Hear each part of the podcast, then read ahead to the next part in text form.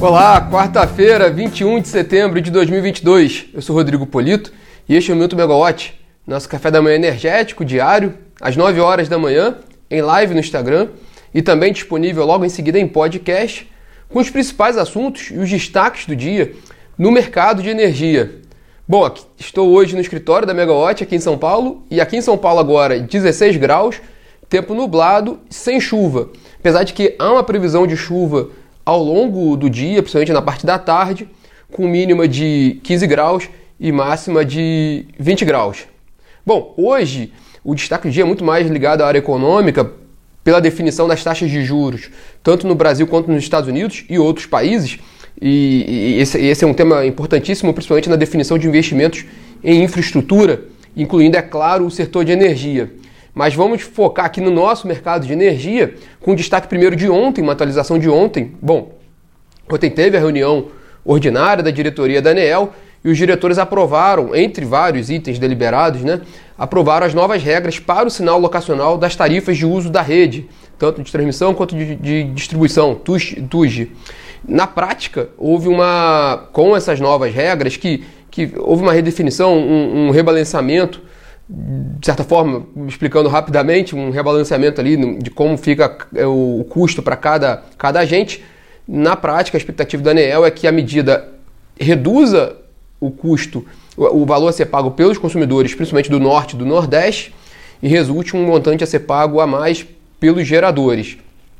De acordo com cálculos da ANEEL apresentado ontem, ontem a expectativa é que a tarifa de, de energia no Nordeste possa ser reduzida em 2,4% por causa dessas novas regras, e no Norte essa tarifa reduziria em cerca de 0,8% para os consumidores e também haveria um período de transição gradual de cinco anos até que haja a mudança por completo. Os diretores da ANEL afirmaram que esse processo vem de longa data, há uma discussão grande já, havia uma discussão grande na ANEL, é verdade, foi, foram três consultas públicas para discutir o assunto, e que essa definição era importante de fato para eh, reequilibrar os custos da, da rede de transmissão e de distribuição.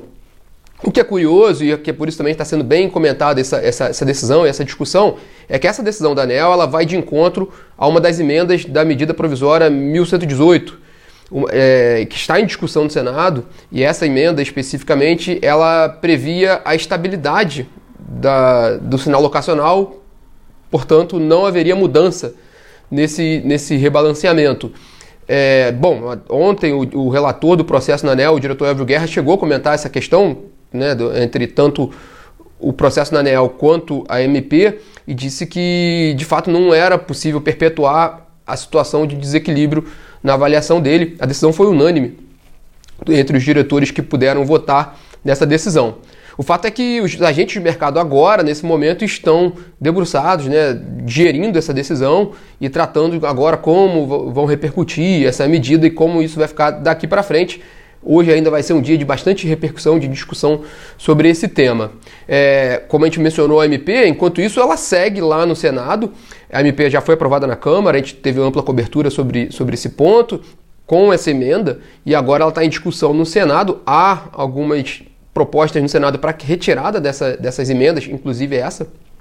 E a expectativa, por enquanto, é que o Senado discuta essa MP amanhã, em plenário. É, é, é a ideia do, do, do, presidente da casa, Rodrigo Pacheco, é colocar esse assunto em discussão na semana, é, nessa quinta-feira no Senado. Vamos aguardar também, vamos ficar em cima desse ponto. Inclusive, na segunda-feira, quando a gente falou do minuto aqui, era o principal assunto da semana. A, o desdobramento dessa, dessa votação da MP 1118 no Senado. Bom, seguindo a agenda de hoje, a transmissora Isa Cetep faz encontro com investidores. Esse evento vai ser online com participação de toda a diretoria da companhia, além do, de um diretor da EPL, o Eric Eduardo Rego, e também do Thiago Reis, da Suno Research. No evento, a diretoria da Isa Cetep vai falar sobre a companhia e os planos para o futuro. Vale destacar que é uma, é uma, é uma empresa importante do, do, do setor de transmissão, uma das maiores transmissoras do país, com mais de 21 mil quilômetros de linha de transmissão e com uma receita anual superior a 3 bilhões de reais. Então não é uma, uma, qualquer empresa, né? uma empresa importante, então é importante acompanhar essa, essa, essa movimentação hoje. É, há dois pontos a destacar com relação entre vários, mas dois pontos que são importantes a destacar nessa reunião de hoje da ICCTEP com os investidores. O primeiro é qual, como a empresa, quais sinais que a empresa vai dar com relação à estratégia para o próximo leilão de linha de transmissão, que está marcado para dia 16 de dezembro. Claro, nesses leilões, é, o período anterior aos leilões, as, as, empresas não costumam dar muitos detalhes, né? Por questões estratégicas, é claro. Geralmente eles falam, se não vão, eles já falam de cara, a gente não vai. E se vão, eles falam que estão estudando, né? Vão, estão analisando os lotes do leilão, não dão muitas pistas, porque faz todo sentido. É, uma, é, uma, é um assunto muito estratégico e é onde há a competição no setor de transmissão, é no leilão. Porque depois que, que, que ocorre o leilão, a companhia já arrematou o lote, e aí é, é, é questão de construir, administrar a linha e, e, a, e tratar do assunto com a ANEEL.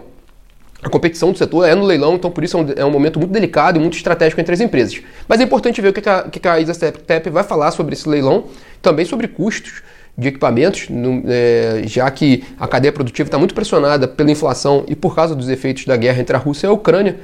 Então também é interessante a gente ver é, como é que vai ser essa movimentação. Um ponto que influencia muito isso foi o que a gente falou, foi o que a gente abriu no minuto a definição da taxa de juros. Né? Enfim, e o segundo ponto importante nessa reunião de hoje com os, os investidores é a discussão sobre a remuneração da indenização por investimentos feitos em ativos antigos de transmissão e ainda não amortizados. É uma herança da medida provisória 579 de 2012. A gente tem bastante material explicando o que foi a MP 579 no, na plataforma para quem quiser acompanhar, mas um dos pontos, e que ainda até hoje não tem uma definição muito clara, né? É essa remuneração dos ativos de transmissão das linhas que foram renovadas antecipadamente pela medida provisória e uma, uma das principais é, empresas que, que, que, que, sofrem essa, essa questão é a Isacetep, a outra é a Eletrobras. Então vamos ver qual, qual, qual, vai ser, qual vai ser também, o que, que a Isacetep pode colocar hoje sobre a opinião dela, o que, que ela pode comentar sobre esse assunto. Então também é importante acompanhar essa, essa questão hoje. O evento da ISACETEP com os investidores ele ocorre de 9 a meio-dia e vai ser online. E na área de petróleo hoje também é importante o dia de hoje porque saem os dados dos estoques comerciais de petróleo nos Estados Unidos, o que é um indicador muito importante para o mercado global de petróleo. Então, também o mercado brasileiro tem, tem sofre influência desses indicadores e, e dos desdobramentos disso. Importante lembrar que essa, essa divulgação sai às 11h30 da manhã.